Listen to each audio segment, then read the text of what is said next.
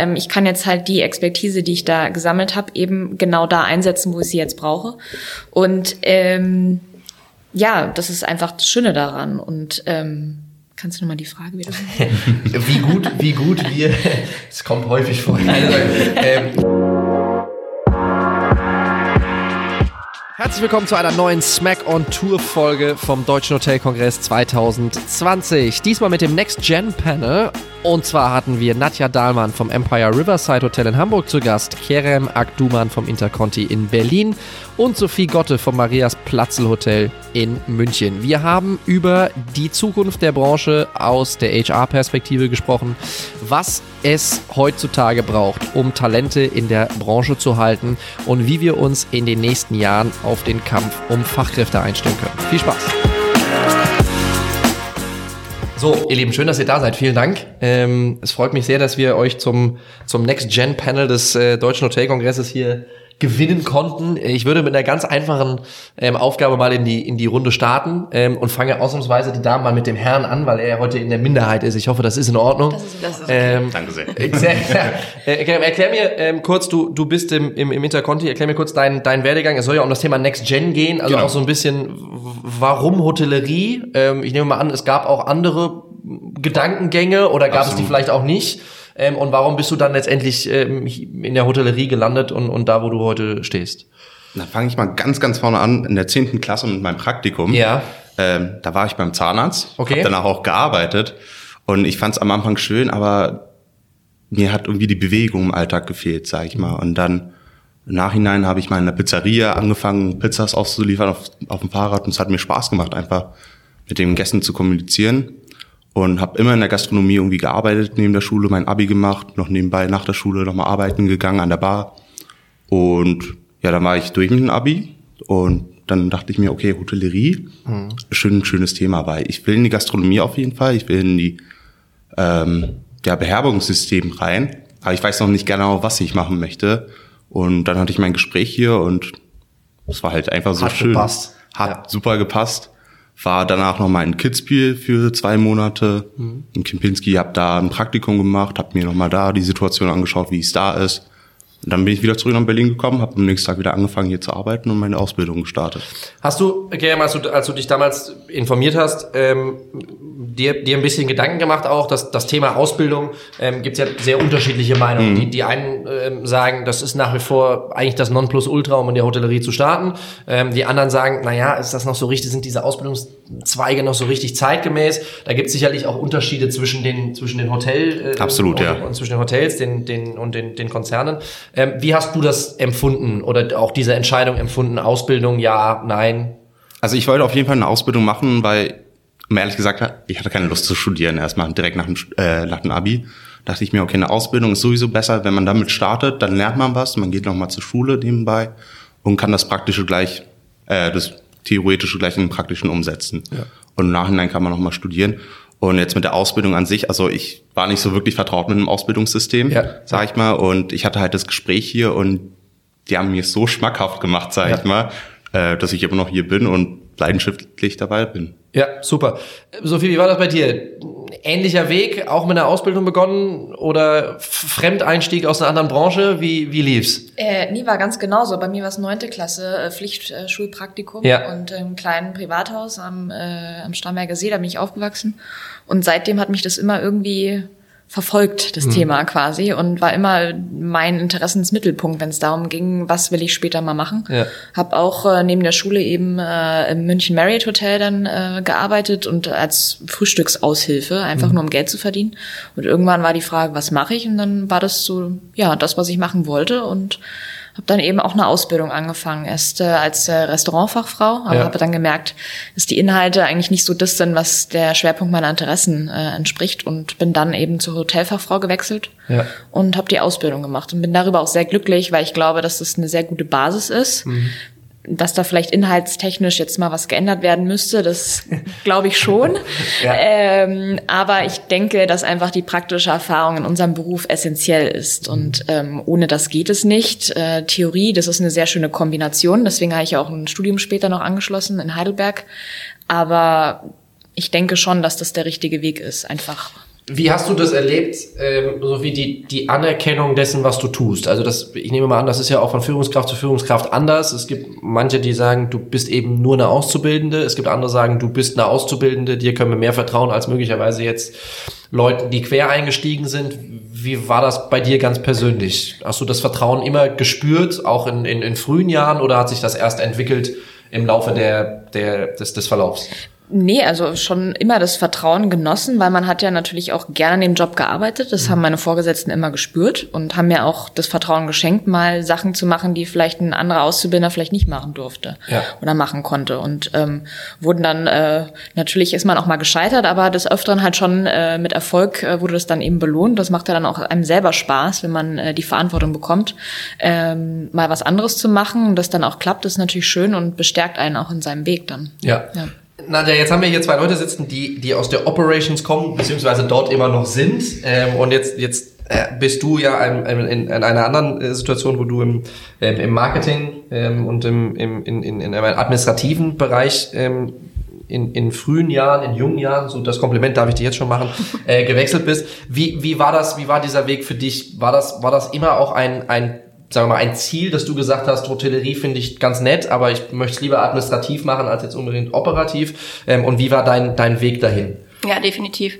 Also ich glaube, was uns verbindet, ist, dass die Hotellerie mich schon sehr früh gefangen hat. Ich habe schon mein Girls Day. Wenn du jetzt fünfte Klasse sagst, dann muss ich mir langsam Sorgen machen. es ist wirklich so. Ich glaube, in der sechsten Klasse war es ein Girls Day, den ich schon bei uns im Hotel verbracht habe, ja. auch in dem Hotel, in dem ich immer noch bin. Also die scheinen mich auch sehr früh fasziniert zu haben.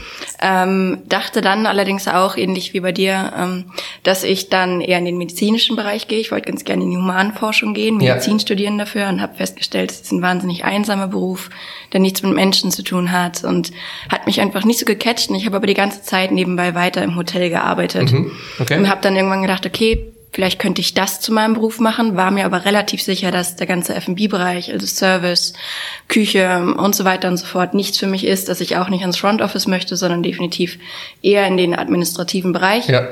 Und mir war es auch schon immer wichtig, dass ich doch auch relativ schnell selbstbestimmt arbeiten kann. Mhm. Und dementsprechend war irgendwann für mich die Frage, mache ich eine Ausbildung oder gehe ich den ähm, Studienweg? Und habe mich dann eben für ein Studium Business Management, aber mit Fokus Tourismus, Hotel und Event entschieden. Mhm. Wenn du, wenn du jetzt dir dein, dein, dein das, das, was du erlebt hast, anschaust und auch deinen Werdegang anschaust, du hast gerade schon gesagt, selbstbestimmt ist etwas, was dir wichtig ist. Ähm, glaubst du, dass, dass die Branche ähm, genug dafür tut, und das muss jetzt gar nicht unbedingt auf die administrative Rolle äh, beantwortet werden, genug dafür tut, um dieses selbstbestimmte Arbeiten zu fördern? Oder hast du manchmal auch das Gefühl, jo, so richtig viel Freiheit lassen wir dann doch noch nicht? Ja, ich glaube letztendlich ist das das große Problem, das wir heutzutage haben. Also gerade wenn man sich jetzt die beiden jüngeren Generationen anguckt, also die Y und die Z, ähm, die auch sehr unterschiedlich sind, während die Generation Y ja eher eine Generation ist, bei der es sehr viel um Selbstbestimmtheit geht und die gerne ambitioniert arbeiten möchte, die sehr wissensdurstig ist, die einen Leistungsdrang hat, ist es bei der Generation Z, denke ich, nochmal ein bisschen anders. Die möchten sich nicht unbedingt immer selbst verwirklichen. Es gibt immer Ausnahmen. Ne? Man schert immer so den Kamm über die, eine ganze Generation. Mhm. Trotzdem gibt es natürlich innerhalb dieser Generation auch Individuen. Aber ich glaube, dass das letztendlich eines der Probleme ist, ähm, das wir haben, gerade in Bezug auf Fachkräftemangel, weil eben die Hotellerie sehr letztendlich durchläuft jeder die gleiche Ausbildung und jeder hat irgendwie die gleichen Stationen innerhalb dieser Ausbildung. Ja, der eine oder andere Betrieb geht vielleicht noch mal eher auf Wünsche ein und sagt, gut, der interessiert sich jetzt für Sales oder für F&B, da schauen wir, dass der dann länger da ist, aber letztendlich ist es dann sehr standardisiert und nicht individuell mhm. genug und ich glaube, dass das eines der großen Probleme ist, ja. Äh, Sophie, du bist inzwischen Operations Manager, wenn ich richtig unterrichtet bin richtig. und meine Hausaufgaben gemacht habe. Gut. Ähm, Thema Fachkräftemangel. Nadja hat den Ball schon mal ins Rollen gebracht, dann schieße ich auch direkt mal aufs Tor. Ähm, ein, ein selbst kreiertes Problem der Branche, deiner Meinung nach? Oder etwas, wo du sagst, na ja, wir haben irgendwie auch so ein bisschen Pech gehabt, weil andere Geschichten plötzlich interessanter wurden? Es gibt immer Trenderscheinungen, sage ich jetzt mal. Aber ich denke schon, dass äh, wie jeder für sich seines Glückes Schmied ist, ist äh, die Branche auch dafür verantwortlich, was vielleicht für ein Image entstanden ist. Und ähm, es war lange so die Sache, ja, wer am längsten arbeitet, der hat äh, irgendwie das Beste erreicht oder so. Aber es geht ja nicht um wie lange und äh, wie viel, sondern auch wie viel dabei am Ende rauskommt. Ja, und geht nicht darum, dass ich zwölf Stunden gearbeitet habe, sondern neun Stunden vielleicht aber dann effektiver. Ja. Und ähm, es muss einfach umgedacht werden in ein paar äh, Sachen und einfach das Image so ein bisschen. Zum Beispiel? Ja, die Ausbildungsinhalte eben finde ich schon, weil man, eigentlich fängt man ja erst nach der Ausbildung an, sich zu spezialisieren. Und äh, ich meine, ich, wenn ich studiere, dann spezialisiere ich mich ja schon im Studium und sag genau, okay, in die und die Richtung möchte ich. Ja. Und ähm, wenn man einfach vielleicht mal mit Modulen arbeitet, ja, also ein paar Bausteine zusammensetzt, okay, so könnte ich mir meine, mein, äh, meine Ausbildung vorstellen. Mhm. Und da einfach schon Schwerpunkte zu setzen, weil ich genau, ganz genau weiß, was ich machen will. Und jemand, der vielleicht sagt, ich habe keine so genauen Vorstellungen, kann mir mehrere Sachen vorstellen, gut, dann kann man es eben breit, breiter fächern. Und ähm, ich finde, dass die ähm, Hotellerie wirklich eine der schönsten Branchen ist. Es macht unglaublich viel Spaß, weil es einem auch sehr viel zurückgibt. Und ähm, das muss einfach auch mal wieder gezeigt werden, dass es so ist und ähm, dass es ein Geben und Nehmen ist, weil ähm, oft natürlich auch so ist, dass es auch nicht immer einfach ist, wenn man mit Gästen zu tun hat. Ja, also ähm, da gibt es natürlich auch immer Situationen, die einem dann ähm, sagen, warum, warum mache ich das jetzt? Ja, weil man manchmal eben nicht das zurückkriegt, warum man den Job eigentlich macht, weil man möchte ja natürlich die Leute irgendwie glücklich sehen und ähm, dass sie wiederkommen. Ja. Ähm, und da muss eben auch, äh, es hat ja ganz andere Hintergründe, hat nichts mit Hotellerie zu tun, aber es ist miteinander einfach. Und ähm, ja, also teilweise selbst kreiert und da müssen wir jetzt eben irgendwie wieder Gucken, raus. dass wir was unternehmen. Richtig. Ja. Ähm, Karen, sind wir sexy als Branche? Auf jeden Fall. Ja, warum? Oder, lass mich, oder lass mich zwei Fragen stellen. Erstens, warum sind wir sexy?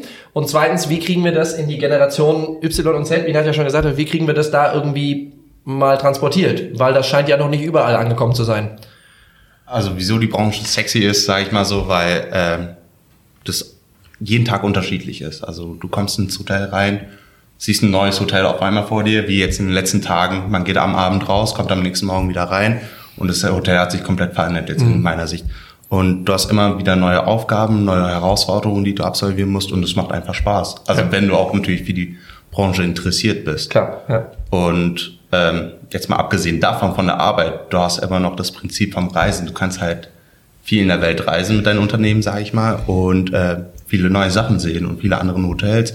Und dann kannst du dich irgendwie vergleichen und es macht einfach Spaß. Auch in der Berufsschule, sage ich mal, sind wir eine Klasse mit mehreren verschiedenen Leuten aus anderen Hotels. Und da hast du das Adel und das Hyatt und da Mhm. vergleichst du dich und sagst, okay, hey, wir haben das und das und wir haben das und dann Ja. guckst du jetzt schon in dem jungen Alter so, was könnte man anders machen oder und das trägst du dann auch ans Hotel bei und sagst, hört mal zu, im Adlon wird das so gemacht, wieso Ja. machen wir das nicht so? Und ähm, also ich finde das deswegen interessant. Ja. Warum, aber warum ist es trotzdem so, dass in der, in der Generation, zu der du ja auch gehörst und, und vielleicht auch noch eine Generation, die jetzt dann schon nach dir kommt, wie, wie Nadja schon gesagt hat, dass das da vielleicht nicht so, äh, oder dass die, dass die Branche nicht mehr den Stellenwert hat, wie das möglicherweise in der Vergangenheit mal war, aus deiner ganz persönlichen Sicht. Also ich meine, du wirst ja mit Ja. Sicherheit auch Kumpels und Kumpelinen haben, Absolut. die gesagt haben, jo, also Hotellerie müsste jetzt nicht unbedingt sein, wenn es anders geht. Ähm, ich sag mal, in erster Linie sind es die Arbeitszeiten. Ja. So, man hat ungeregelte Arbeitszeiten, man hat mal Frühschicht, man hat mal Spätschicht und all deine Freunde haben von Montag bis Freitag Uni, fängt um 8 an, sagen wir mal, endet vielleicht, wenn sie einen langen Tag haben, um 16 Uhr. Ja. Wochenende frei, man hat die Klausurphasen, okay, da kann man nichts machen, aber sonst hat man ein entspanntes Leben, Ja. was die Arbeitszeiten angeht.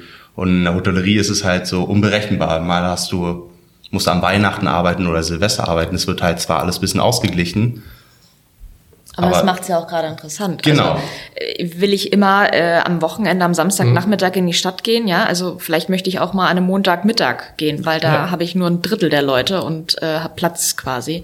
Oder mal einen Arzttermin oder äh, vielleicht wollen auch nicht alle Weihnachten oder Silvester zu Hause sein, dann kann man halt arbeiten. Ne? Da gibt's Ja, immer die Möglichkeit. ja. Sorry, äh, Ja. geht nicht, ne? Ja. Äh, also finde ich schon Hast du absolut recht. ja. Aber ich glaube, die Mehrheit ist dafür, dass sie halt mit den Freunden dann ausgehen Klar. wollen Gerade und Spaß Alter. haben. Ja. Genau. Ja. Absolut. Also mir ist es relativ egal, weil ich halt, meine Freunde passen mich an. Ja. Wenn es, sag ich mal, richtige Freunde sind. Klar. Ja. Und ähm, man entwickelt auch noch eine Freundschaft im Hotel mit den anderen Azubi-Kollegen. Ja. Und das ist mittlerweile wie eine Familie für mich. Also Mhm. das sind meine Freunde, mit denen ich mich auch am Heiligabend treffen würde. Ja.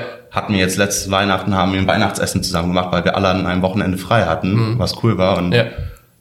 Ja. also die Freundschaft entwickelt sich auch dadurch. Ja, Nadja, wie wichtig ist das, diese, diese Zusammengehörigkeit, äh, in, in, in, gerade in jungen Jahren auch, dass man irgendwie sich so, ein- so ein, ja, so ein, so ein Mannschaftsgefüge auch entwickelt, um, um zu vermitteln, dass die Branche eben doch ein bisschen mehr hat als nur lange Arbeitszeiten. Also ich glaube, dass das Gemeinschaftsgefüge absolut wichtig ist und das letztendlich auch eins der wenigen Punkte ist, wo wir wirklich mit punkten können, können wenn man so klar sagen kann, dass wir eben alle welche sind, die eine Leidenschaft für diesen Job haben. Ne, so wie in mhm. anderen Branchen, in denen es jetzt teilweise auch schwieriger wird mit den, äh, mit den Nachwuchskräften. Das sind immer die Branchen, in der die Personen, die da arbeiten, eine sehr große Leidenschaft dafür haben und dann andere Dinge, die vielleicht nicht ganz so optimal sind, dafür in Kauf nehmen. Und ich finde es ganz witzig, dass ihr das immer so sagt, weil ich sehe das in dem Punkt ähm, ein bisschen anders. Mhm. Aber ich glaube, das ist auch der Grund, weshalb ich mich für einen administrativen Job entschieden habe, weil es mir eben wichtig ist, dass ich irgendwann Feierabend habe. Ja. Und dass ich auch dann Feierabend habe, wenn der Rest meiner Freunde, der eben nicht in der Hotellerie arbeitet, ähm, auch dann zu Hause ist und Zeit für mich hat und dass ich am Wochenende frei habe. Und ja. ich glaube aber, dass der Punkt, den ihr ansprecht, einer ist, der ganz wichtig ist. Du hattest ja vorhin gefragt, was auch so ein bisschen die Problematik bei der Sache ist oder ob die, ähm, ob die Branche sexy ist. Ja. Ähm, einer der, der Punkte, den, glaube ich, die Hotellerie so ein bisschen verschlafen hat und weshalb das früher besser funktioniert als heute, ist, ist eben diese Generationenfrage. Ne? Wenn wir früher die Babyboomer hatten oder andere, ja. die auch gearbeitet haben ähm, oder die gelebt haben, um zu arbeiten, hat man eben jetzt diesen Wertewandel. Und ja, der Megatrend, ähm, den wir haben mit New Work und all das, das spricht zwar dafür, dass wir für ähm, agiles Arbeiten sind und dass wir gerne unsere Freiräume haben, aber ich interpretiere das dann halt eher in dem Sinne, dass ich sagen kann, gut, ich habe gestern ein bisschen mehr gearbeitet, heute gehe ich dann mal eine, eine Stunde früher nach Hause. Mhm. Oder indem ich sage, gut, ich habe jetzt zwar gerade Arbeitszeit, aber es ist jetzt gerade mal eine halbe Stunde wichtig, dass ich was Privates mache. Dafür habe ich dann aber auch kein Problem, dann nochmal, bevor ich ins Bett gehe, eine Stunde meine Mails zu checken. Also ich sehe eher da ähm, ähm, dieses variable und flexible Arbeiten, als dass ich sage, gut, ich habe montags halt frei, dafür muss ich auf dem Samstag arbeiten, wenn eigentlich alle meine Freunde gerade was machen, wo ich gerne dran teilnehmen würde. Ja, aber es ist ja das Schöne an der Branche, dass man eben administrative äh, Bereiche hat und die operativen und da kann sich jeder so eigentlich das raussuchen, Sein was ihm gefällt. So. Richtig. Ja. Oder man wechselt, das ist ja auch äh, sehr einfach, sage ich jetzt mal, äh, wenn man eben eine gewisse Passion und äh, ein bisschen Können dahinter hat. Ja. Und von dem her gibt es einem ja wahnsinnig viele Möglichkeiten. Ja. Das definitiv. Und trotzdem darf man, denke ich, nicht vergessen, dass die Probleme, die wir haben, vor allem in den operativen Berufen sind. Definitiv, Denn das ist Service, das ist Küche, das ist Front Office. Also all die, in denen wir diese Arbeitsbedingungen haben, in den administrativen Bereichen wie Marketing, Sales, Buchhaltung, ist es nicht ganz so sehr gegeben. Und ja. ich denke, das spricht einfach dafür, dass eben Individuen da Lust drauf haben und ja. sagen, gut, ich habe diese Leidenschaft, ich möchte das. Aber der Großteil der Generation eben das für nicht ganz so attraktiv. Aber andererseits will ja jeder immer alles zu jeder Uhrzeit. Aber irgendjemand muss das halt auch leisten. Ne? Also ich meine, ich kann ja nicht äh, sagen, ich hätte gern äh, Monday to Friday 8 to 5 und dann sagen, aber ich hätte gern äh, abends und nachts das und das bestellt oder das Essen oder mein Paket hier und ja. das da. Also irgendwo irgendwer muss das ja machen, ja. Und dann immer, immer zu sagen, äh, man, man besteht auf sein eigenes Recht, aber alle anderen, äh, ne, das ist dann halt mhm. schwierig. Ja. Kann nicht alles haben. Karen, wir sind auf diesem, in diesem Podcast dafür bekannt, dass wir gerne auch mal ein Schimpfwort in den Mund nehmen. So, ich würde, okay. ich würde dir gerne mal ein Schimpfwort an den Kopf schmeißen und du sagst mir mal, was du dazu denkst. Und das Schimpfwort mhm. heißt Work-Life-Balance. Oh ja. Ja. ja. Ähm, eine Meinung dazu, gerade jetzt aus deiner, aus deiner ganz persönlichen Sicht, und ich werde das die, die, die beiden Damen der Runde dann auch gleich nochmal mit diesem Schimpfwort konfrontieren. Ähm, wie wichtig ist das heutzutage? Also ich habe aus Nadja gerade schon äh, so ein bisschen rausgehört, da, da ist schon irgendwie diese, diese, dieses Thema spielt mhm. eine, eine, eine vorherrschende Rolle. Aus deiner ganz persönlichen Sicht und auch aus der Erfahrung, die du jetzt in deinen ersten Ausbildungsjahren äh, gemacht hast ähm, und vielleicht auch von deinen Kollegen und Kolleginnen in anderen Azubis, ähm, sei es aus dem Haus, wo du bist, aus dem aus dem Interconti hier in Berlin oder aus, aus, aus deiner Berufsschulklasse. Ist das ein Thema für euch und, und wie wird das behandelt? Absolut. Also Work-Life-Balance ist in der Branche halt echt hart, sag ich mal. ja. ähm, man hat Tage wirklich, wo man paar Überstunden macht und am nächsten Tag wieder früh auf der Matte sein muss. Ja. Wie bei großen Veranstaltungen, aber dann hat man auch wiederum andere Tage, wo es ein bisschen gelassener ist, wo man früher nach Hause gehen kann, wo man vielleicht vier Tage am Stück frei hat, sage ich mal, dass man, weil man die letzte Woche durchgearbeitet hat. Aber es ist eingeschränkt, absolut. Also äh, es ist nicht so wie damals in der Schule, dass man halt wirklich oder wie jetzt äh, in den administrativen Abteilungen, dass du sagst, du fängst um acht an, endest um sieben, äh, 17 Uhr und dann hast du dein Live wieder. Mhm. Ähm, es ist eingeschränkt tatsächlich. Ja. Aber man muss auch dafür bereit sein, wenn man in die Branche einsteigt. Man muss wissen, okay, äh, meine Freizeit wird ein bisschen eingeschränkt oder ich muss mich dem anpassen. Und wenn man dafür bereit ist, ist es gar kein Problem, ja. finde ich. Ja. Ähm, Sophie, du hast sicherlich im Operation, als Operations Managerin auch mal mit sagen wir mal, HR-Herausforderungen zu tun in deinem Team. Ähm, kommt da, das kam da in den letzten Monaten das Thema Work-Life-Balance, das ja nun in, in aller Munde ist, Presse rauf und runter. Ähm, kam das häufiger zu Spau? Oder hast du das auch gemerkt irgendwie in deiner Verantwortung, dass das häufiger kam? Ist dir, und wie ist deine persönliche Meinung auch jetzt als, als Führungskraft äh, da zu diesem, zu diesem Thema? Also ich muss sagen, dass wir das äh, bei unseren Häusern, bei den Platzl-Hotels in München ganz gut äh, hinbekommen. Ja. Äh, es, wie gesagt, wir wissen alle, es gibt äh, stressige Tage. Solche und solche Tage. Es gibt solche und solche, ja. aber ich glaube, der Mix äh, macht es dann eben attraktiv. Ähm, wir machen das ganz gut in dem Sinne, dass wir eben Sachen aufschreiben. Ja, also mhm. bei uns geht die Zeit nicht verloren, die Tage, die ich extra arbeite, und äh, es wird eben auch geschätzt die Leistung, die erbracht wird. Und das finde ich ganz wichtig, weil eben das früher auch nicht passiert ist, dass man auch mal anerkannt hat, wenn gute Leistungen äh, eben passiert sind. Ähm, da müssen wir auf jeden Fall hin und noch mehr.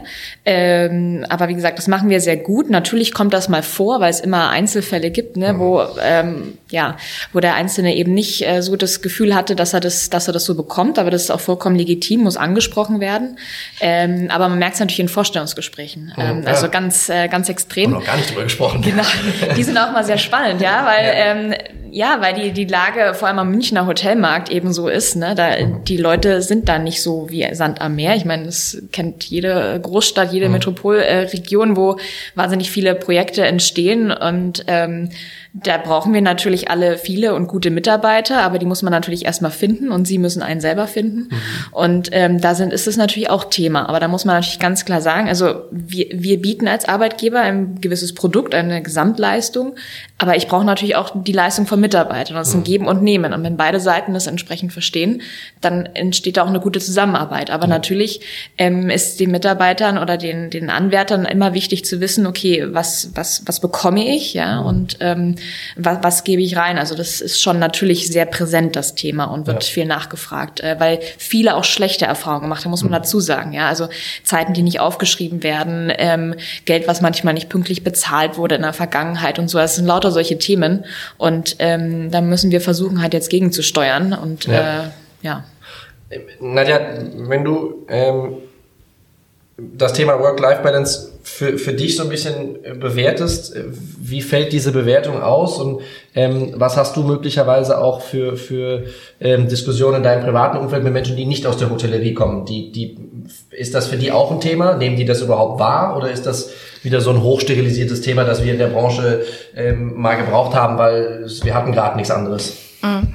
Also für mich ist es schon ein Punkt. Ich würde da aber definitiv eher zu dem Punkt gehen, den ich gerade schon mal angesprochen mhm. habe. Für mich ist es eher ein Work-Life-Blending. Ja. Also ja, ich möchte ganz gerne irgendwann Feierabend haben, aber ich weiß ganz genauso, wenn ich mal auf der Arbeit eine Stunde lang wir über andere Themen gesprochen haben oder vielleicht nicht ganz so unproduktiv waren, dass es dann durchaus auch mal in Ordnung ist, abends eigentlich, wenn man schon Feierabend hat, sich noch mal eine Stunde hinzusetzen. Ja. Das ist da der Punkt, wie ich das Ganze sehe. Aber definitiv ist es, denke ich, was, das ähm, gerade in meinem Freundeskreis und in anderen Branchen ähm, noch mal etwas höher bewertet wird. Also dass es schon wichtig ist, dass man irgendwann sagt, so jetzt ist auch einfach Feierabend, jetzt habe ich mal meine eigene Zeit, sei es am Wochenende oder mal wirklich dann ähm, in den Abendstunden. Also ich denke schon, dass es ein wichtiges Thema ist, auch über mehrere Branchen hinweg.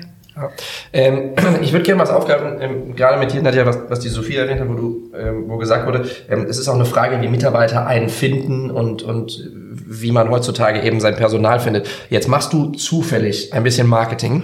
ähm, was würdest du sagen, machst du heutzutage auch Marketing klar für neue, um Gäste zu akquirieren, das ist logisch, aber machst du auch Marketing, um Personal zu finden? Spielt das in deinen Überlegungen heute schon eine Rolle? Und wenn ja, wie sieht diese Rolle aus? Definitiv. Also es ist noch gar nicht so lange her, da haben wir sogar eine ganze Kampagne letztendlich ähm, damit bearbeitet, eine Employer Branding Kampagne. Also sind über diesen generellen HR-Personalgedanken hinausgegangen und haben eben versucht, alles ähm, aufzugreifen. Also wer sind wir, wo wollen wir hin, was ist das Problem? Haben, glaube ich, ein halbes Jahr nur Analysen gemacht, haben daraufhin dann Werbemittel entwickelt, sind in die Kommunikation gegangen. Mhm. Und ganz wichtig ist da ähm, natürlich das Ganze nach außen zu kommunizieren und zu schauen, okay, wie erreichen wir jetzt neue Leute, die bei uns anfangen? Und mindestens genauso wichtig ist es aber auch zu schauen, wen haben wir bei uns und mhm. wie kriegen wir diese Personen dazu, einfach länger bei uns zu bleiben. Denn dass wir eine hohe Fluktuation haben in der Hotellerie, ist, denke ich, Auch nichts kein Neues, neues ja. Thema und dass es ähm, kostenspieliger ist, einen neuen Mitarbeiter für sich zu gewinnen, als einfach den alten zu haben, ist, denke ich, auch nichts Neues. Und von daher ist das definitiv ein Thema und auch ähm, eine Zielgruppe, die man sehr anders ansprechen muss. Also wir machen definitiv ein sehr getrenntes Marketing für ähm, neue Mitarbeiter und für neue Gäste, denn die wollen was ganz anderes von uns. Die einen möchten bei uns arbeiten und bei uns einen Großteil ihres Lebens verbringen und die anderen möchten bei uns, ähm, wenn es hochkommt, ein schönes Wochenende verbringen in einer, in einer Stadthotellerie. Wenn es kurz kommt, äh, eine Nacht bei uns bleiben.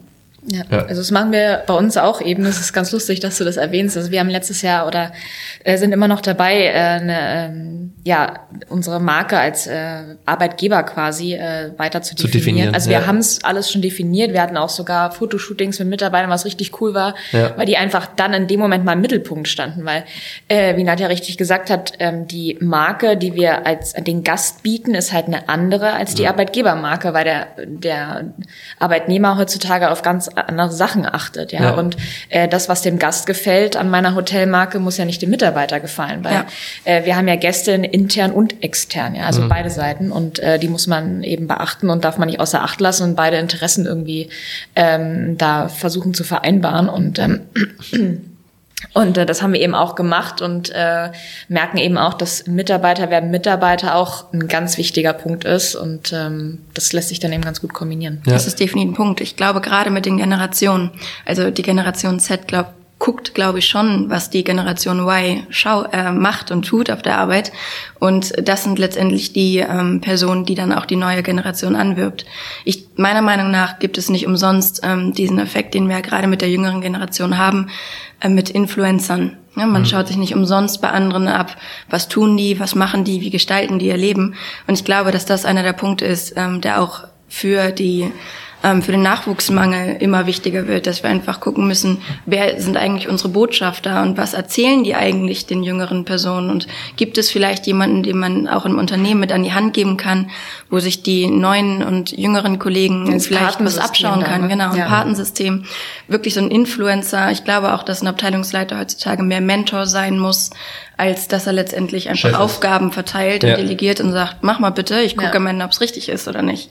Ja, dem stimme ich auf jeden Fall zu. Also, dass ein Abteilungsleiter wirklich, ähm, es wäre schön, wenn ein Abteilungsleiter einen Azubi an die Hand nimmt und sagt, okay, guck mal, das sind meine Aufgaben, wir gehen mal, machen mal heute mit jeden Tag, um zu sehen, was sind die Aufgaben über des Managers von der Abteilung, weil ich will ja auch irgendwann dahin gelangen Ja. und ich will nicht, sagen wir mal, ganz Zeit Teller abräumen beim Frühstück. Ja. Ich habe unglaublichen Respekt vor den Leuten, aber ich will mich ja weiterbilden und Weiterentwickeln äh, weiterentwickeln, Ja. absolut. Und ich will sehen, was für Aufgaben die haben, um zu sehen, ob es überhaupt mein Ziel ist, ob ich überhaupt, sagen wir mal, ein Bankett-Manager sein möchte oder ein F&B-Manager. Ja. Und dafür muss ich erstmal die Aufgaben kennen von denen.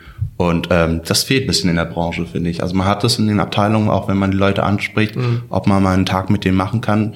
Die meisten sagen ja, aber viele Abteilungen sagen auch so, sind veraltet und sagen so, nee. das Ich finde auch, da ist auch oft die Angst da, dass äh, junge Mitarbeiter den Alten irgendwie den Rang ablaufen oder Absolut, so. Also ja. ich denke schon, dass Wissen geteilt werden muss, weil äh, wenn irgendjemand mal nicht mehr ist, wer, wer soll es denn machen? Ja, wenn ich Ja. den, wenn ich der neuen Generation nicht zeige, wie es geht und es geht ja nicht äh, darum, irgendwelche ähm, vielleicht ähm, delikateren Sachen äh, preiszugeben, sondern einfach nur mal zu zeigen, ja, was was macht eigentlich meine Führungskraft den ganzen Tag? Was ist Teil des Jobs? Ja, auf was muss ich mich einstellen? Äh, ist es dann über merke ich dann erst, dass es gar nicht das ist, was ich will oder so, ja? Also wie soll ich äh, auf irgendwas hinarbeiten, wenn ich gar nicht weiß, was Teil des Ganzen ist? Und es kann auch positiv für die äh, Abteilung an sich sein. Also wenn man jetzt einen älteren Mitarbeiter hat und einen jungen Mitarbeiter, Ja. die Sachen entwickeln sich. Wir kriegen auch, die Gäste werden jetzt nicht älter, wir kriegen neue Gäste, eine neue Generation. Und ähm, da muss man schauen, wie man zusammenarbeitet und neue Sachen oder äh, Konzepte entwickeln kann, so dass die neue Generation, die auch im Hotel bleibt oder als Gast oder jetzt ganz normal arbeitet, dass man die irgendwie abstimmen kann und perfektionieren kann. Ja. Ähm, Nadja, ich hab, würde nochmal einen Marketingball über dich ins Rollen bringen Gerne. wollen. Ähm, Und zwar, ähm, wir haben gerade schon ein bisschen gesprochen über das Thema Employer Branding. Also du hast gesagt, dass, dass ihr durchaus auch schon ähm, schaut, wie ihr euch als Employer branden könnt, wie ihr euch aufstellen könnt. Wie wichtig ist diese Marke, diese Marke des Employer Brandings heutzutage? Und damit verbunden auch die Frage, wie leicht fällt das einem Hotel wie dem euren ähm, im Verhältnis zu möglicherweise einem, einem, einem Konzernhaus? Aus, wo man äh, vielleicht auch mal schnell über einen Kamm geschert wird und gesagt wird, ähm, die Marke XY, da habe ich schlechte Dinge gehört, die sind alle doof. Mhm. Ähm, ist das ist das Risiko vielleicht sogar als als als ähm, als Stadthotel noch größer als Einzelbetrieb, ähm, weil du möglicherweise an eine Situation reinst, naja, wenn wir schlechten Ruf kriegen, dann ist ganz vorbei, weil von uns gibt's nur eins und mhm. dann hat sich das Thema. Mhm. Ich denke, dass es absolut wichtig ist, eine Arbeitgebermarke zu haben. Also nicht umsonst ähm, beschäftigt man sich seit Jahrzehnten mit dem Thema Marketing, um eben zu schauen, da gehört ja so viel zu, wie kommuniziert man, wer sind wir eigentlich, was, warum sollte jemand bei uns arbeiten? Das sind alles Punkte, die da reinfallen. Und das ist ähm, fast noch wichtiger, denke ich, in der heutigen Zeit, ähm, eine Arbeitgebermarke zu haben, als ähm, die Marke dann letztendlich an den Gast zu kommunizieren. Ähm, und es geht auch immer wieder um die Frage, wie gerade schon gesagt, wer sind wir und warum sollte jemand bei uns arbeiten? Und ich glaube, nur wenn man das selber bewusst ist, mhm. kann man das eben auch nach außen transportieren. Also, dass man sich selber bewusst ist, wer sind wir, was bekommt man, wenn man bei uns arbeitet, was wollen wir eigentlich vermitteln, sowohl jüngeren als auch älteren Kollegen, ist da definitiv einer der Kernpunkte. Ähm, und zur Frage, Inwiefern ist es für ein Individualhotel möglicherweise schwieriger als für einen Konzern? Ich glaube, dass es gar nicht unbedingt äh, darum geht, dass es für den einen wichtiger ist als für den anderen mhm. oder dass es mehr Risiken gibt. Ich glaube einfach nur, dass sehr viel ähm, die Frage des Budgets da auch einfach hintersteckt. Denn mhm. Employer Branding ist einfach nichts, das man nebenbei macht. Ja. Das ist auch nicht kostengünstig gerade wie schon erwähnt, halbes Jahr Analysen, da muss sich jemand beschäftigen, das muss jemand tun. Man sollte sowas auch nicht alleine machen. Mhm. Sollte sich nicht in einer HR-Abteilung hinsetzen und sagen, okay, wer sind wir denn jetzt? Ich glaube, dass es sehr, sehr wichtig ist, dass man sich von außen jemanden holt, der mal raufschaut und sagt, okay, ihr schwimmt jetzt seit Jahrzehnten in eurer eigenen Suppe drin rum. Guckt doch einfach mal, was vielleicht andere machen, was vielleicht andere über euch denken und schaut nicht nur, was ihr selber über euch denkt. Da kann ich kurz einhaken, weil wir haben es so gemacht, ähm, wir haben Mitarbeiter ins Team geholt. Also in mhm. dieses Employer Branding Team. Wir haben vom Azubi äh, jegliche administrative, operative Abteilung, weil für jeden ist was anderes wichtig. Ja, ja? also äh, für den administrativen Part, der findet halt ne mit 8 to 5, das ist so ein bisschen der Teil, warum er da auch da ist. Ähm, aber ein Azubi hat ganz andere Interessen als jemand, der jetzt im Service oder in der Küche dann zum mhm. Beispiel steht. Ja. Und da halt das zu vereinen, zu kombinieren, weil, äh, wie du schon sagst, ich kann mich nicht in ein Büro einsperren und sagen, so, was machen wir jetzt? Weil das ist ja der Grund, warum es vielleicht auch jahrelang nicht funktioniert ja. hat. Ja. ja, und da muss man einfach mal mal umdenken und da auch offen sein, eben ähm, neue Wege zu gehen ja. und die Meinung auch zu ertragen, die man vielleicht dann hört, weil es ist ja, wir müssen ja umdenken, weil nicht immer alles so schön ist und äh, da muss man sich auch mal unangenehmen Themen nebenstellen. Richtig, genau das haben wir auch gemacht. Wir haben letztendlich zuerst anonyme Mitarbeiterbefragungen mhm. gemacht, sodass jeder wirklich seine Meinung sagen kann, auch die vielleicht eher etwas introvertierteren Personen. Dann sind wir in Fokusgruppen gegangen, haben Diskussionen geführt und haben eben auch darauf geachtet, dass, dass letztendlich ähm, von jedem so ein bisschen was dabei ist. Mhm. Jüngere, ältere, weiblich, männlich, verschiedene Positionen, ähm, sodass man eben wirklich die Kernessenz des Unternehmens wahrnehmen kann. Ja. Ähm, was ich noch dazu sagen möchte, ist, dass ich denke, dass letztendlich Individualhotellerie als erstes das Problem der Finanzierung haben. Ja. Letztendlich es aber eine definitive Stärke sein kann, weil ich glaube, dass die Stärke der Individualhotellerie letztendlich die ist, dass sie agiler sein können, wenn sie wollen, mhm. weil es eben nicht diese langen Prozesse gibt. Es muss nicht irgendwo im Ausland nachgefragt werden, können wir das jetzt tun oder wollen wir das tun.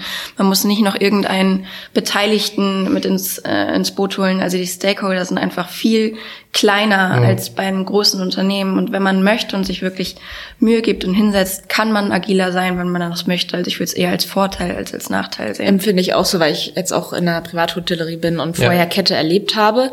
Deswegen kann ich das nur bestätigen. Also wenn man eben die entsprechenden äh, Eigentümer und äh, Chefs hat, die dafür sich einsetzen, geht das super schnell. Ja. Äh, Gern, wie ist das bei dir gewesen? Wenn du, wenn du zurückdenkst an die, an die Entscheidungsfindung, damals Stichwort Ausbildung, ja, nein, haben wir schon drüber gesprochen jetzt, ähm, und, und das heute siehst, ähm, diese, diese, diese, die Möglichkeiten, die dir ein Konzern wie jetzt in deinem Fall Interconti, es gäbe logischerweise auch noch andere, ähm, bietet im Verhältnis zu einem Privathotel, das möglicherweise dir sch vielleicht schnellere Entscheidungswege geboten hätte, aber eben dann vielleicht nicht die Internationalität, die du ja auch schon genau. angesprochen hast, die dir dann wichtig wird. Die war mir tatsächlich wichtig. Ähm, ich komme aus der Türkei ursprünglich und ja. es wäre mir auch wichtig, meine Ausbildung zu beenden und auch in die Welt zu reisen. Und wenn man schon in der Marke drin ist, IAG, sage ich mal, ja. ähm, hat man natürlich verschiedene Konzepte wie das Indigo, Chrome Plaza oder in der Ja, Conti. Marken, ja. Genau, und, ähm, und das finde ich super wichtig, weil man ist in der Materie drinne, man will mehr sehen, man will international reisen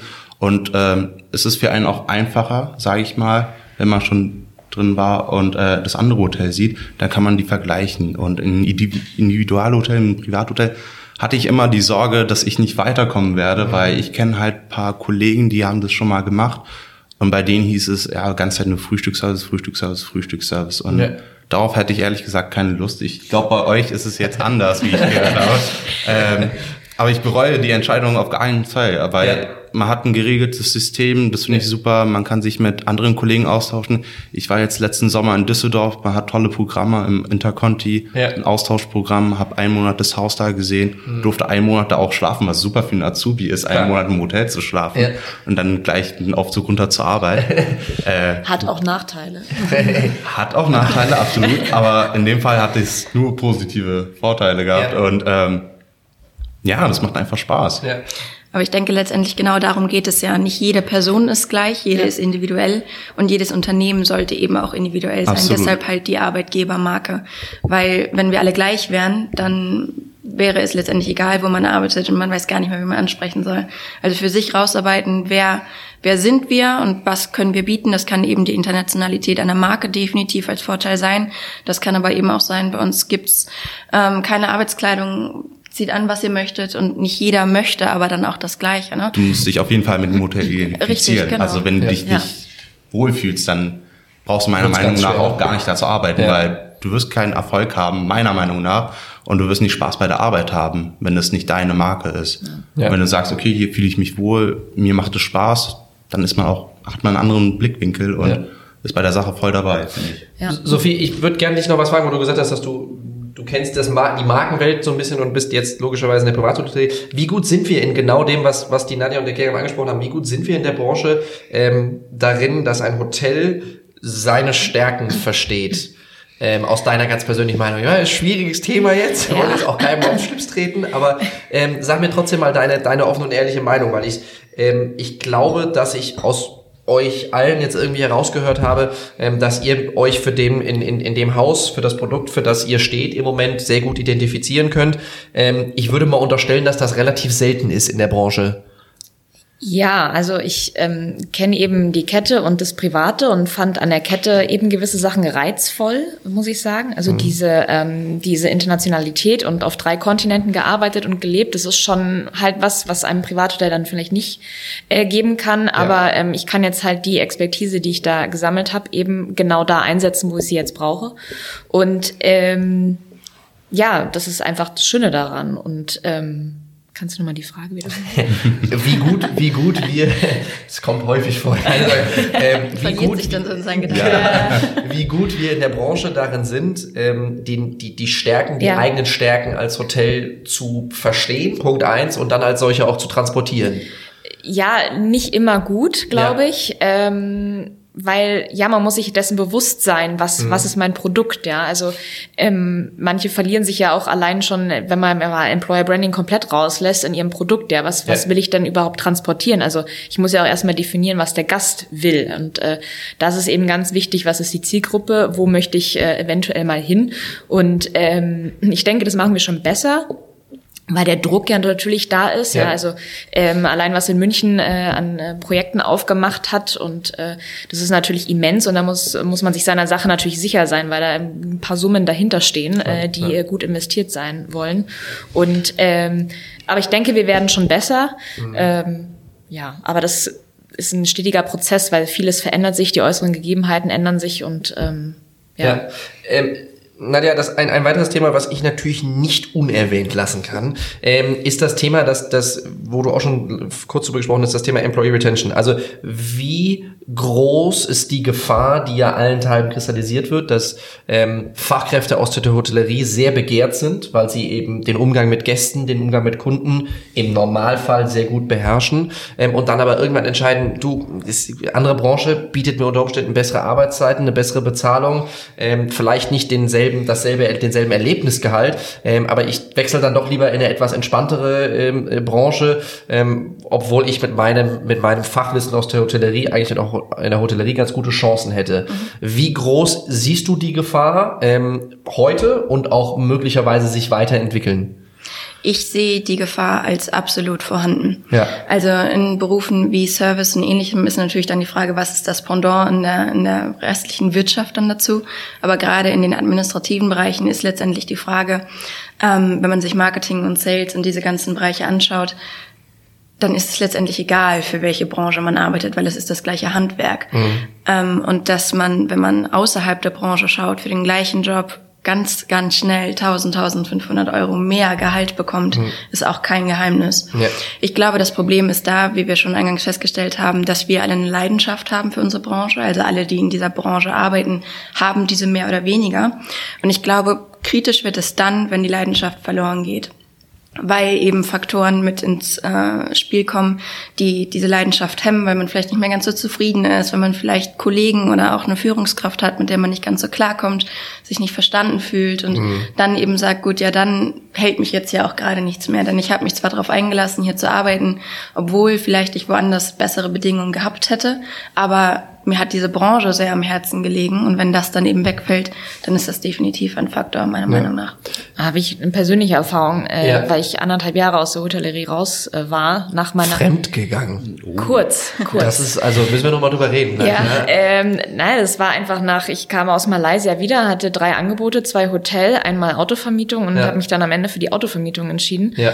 Ähm, aber ich habe einfach, ja, ich bin Hotelkind. Ich mag das einfach, wenn man äh, von der Küche in Service über die Bar und weiß ja nicht, diese ganzen verschiedenen Charaktere und der andere ja, Flair, der in jeder Abteilung einfach herrscht. Und das äh, ja, habe ich irgendwie vermisst und äh, ja, musste unbedingt wieder zurück und habe da gemerkt, das war ist mein Ding. Ja, ja das ist genau der Punkt. Du hast ja. halt einfach die Leidenschaft dafür. Ne? Ja. Und Aber das muss doch einen Grund gehabt haben, dass ja, du, war es die Work-Life-Balance, worüber wir gesprochen haben? So, jetzt kommt raus. Jetzt yes. Nein, also Work-Life-Balance war definitiv nicht der Grund, weil äh, das sich nicht verbessert hat. Ah, äh, okay. Ja, ähm, nein, es war ja mein Dienstwagen und sowas. Ja, das steht dann halt natürlich auch mit auf dem Papier. Mhm. Das ist aber auch nur zu einem gewissen Teil schön. Ja, und ja. Äh, wenn halt ein paar andere Sachen nicht stimmen oder das einfach nicht das ist, was man will, dann kann ich auch drei Wagen haben, ist dann mhm. auch egal, weil ja.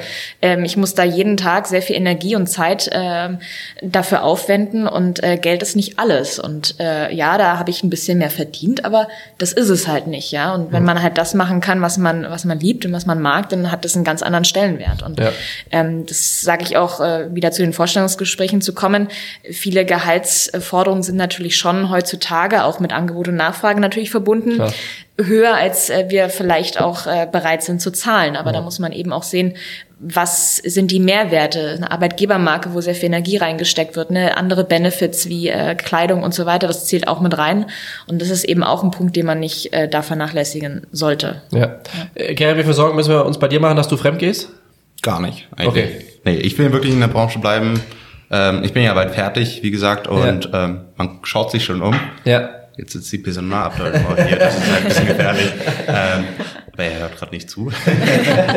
ähm, nee, man schaut sich natürlich um, weil man will sich ja weiterbilden, man will ja weiterkommen, vorankommen, nicht auf einer Stelle liegen bleiben, man will ja. irgendwann vielleicht nochmal studieren und ähm, aber ich bleibe auf jeden Fall in dem Business. Weil, du bleibst uns erhalten, so viel ist Genau, weil es ja. macht Spaß einfach und ich habe die Leidenschaft, ich will Leute glücklich machen, ich will Gäste mit einem Lächeln sehen. Ja. Auch mal, wenn man am Heiligabend, hatte ich auch die Erfahrung, einfach in der Club Lounge ist und dann Stammgäste mal wieder sieht ja. und mit denen kurz redet und einfach Sachen auch so, es ist schön. Also es macht mir persönlich Spaß. Und ähm, ich kann mich mittlerweile nicht mehr woanders sehen. Na klar, vielleicht mal irgendwann in der administrativen Abteilung, sehr gerne. Ja. Aber ähm, ich bleib auf jeden Fall in der Hotellerie, weil es mir Spaß macht. Mhm, super. Ich bedanke mich recht herzlich. Ich würde gerne jedem von euch äh, zum Abschluss eine Frage stellen, äh, mit der Bitte um eine Antwort. Es ist für jeden auch eine andere Frage, von daher keine Sorge. Äh, Gerem, du verzeihst mir, wenn ich diesmal mit den Damen anfange. Oh, was, so, so, wunderbar. Ähm, Nadja, ich fange mit dir an. Ähm, beantworte mir die Frage, aus deiner Sicht, die größte Gefahr für die Hotellerie, für die Branche ist, aus, Perso aus, aus, aus Personal Next-Gen-Sicht jetzt Raten und OTAs, das lassen wir jetzt mal.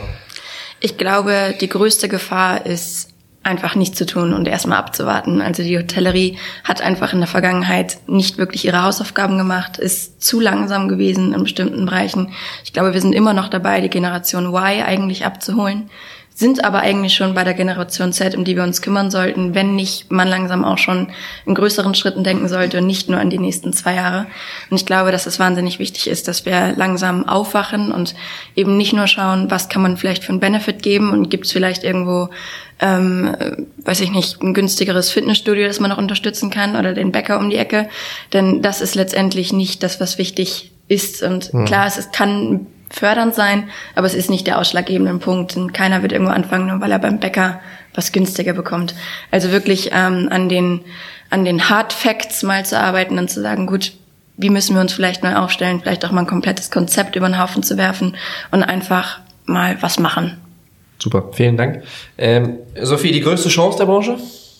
Ähm, ja, die Sachen, weil wenn man bei gewissen Sachen weit unten ist, dann, dann kannst ja, du besser werden. Ja, also es ist wirklich so, äh, einfach äh, die die Baustellen anzugreifen und daran zu arbeiten und da wirklich die Chance äh, auch mit den Mitarbeitern zusammen eben ähm, sich anzuhören, was was sind die Punkte, was müssen wir besser machen und da auch wirklich ähm, mit offenem Ohr dazustehen und das zuzuhören und auch das zu verarbeiten, was da gesagt wird und auch mal sich Fehler vielleicht selber einzugestehen und dann eben daran zu arbeiten, dass wir besser werden. Und äh, ich denke schon, dass wir das schaffen.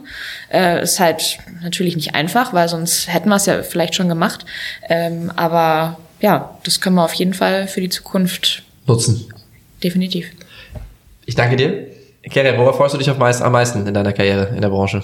Ähm, auf die Weiterbildung, auf neue Leute kennenzulernen, Networking auf jeden Fall, um ähm, wirklich neue Eindrücke zu erhalten, mit den Leuten Sachen auszutauschen und irgendwann mal vielleicht selbstständig zu sein natürlich, ja. wunderbar, aber auch ähm, ein cooles Team zu führen. Darauf ja. freue ich mich. Also das ist mein Ziel. Ich will ein super Chef sein. Ich will, ähm, ich weiß, wie es als als Azubi ist und ich will dem bieten, was ich alles erwarte gerade von meinen Vorgesetzten und der will ich dann irgendwann sein und dann der jungen Generation äh, den Weg leuchten. Genau, hoffe ich doch. Ihr Lieben, vielen, vielen Dank. Danke auch. Danke, Danke euch. So, das war's für diese Folge. Vielen Dank, dass ihr dabei wart. Wie immer laden wir euch gerne ein, auf smack.media mehr über den Podcast und alles weitere, was wir hier treiben, zu erfahren. Alternativ sind wir auch auf LinkedIn, YouTube, Facebook oder Instagram zu finden. Bis zum nächsten Mal.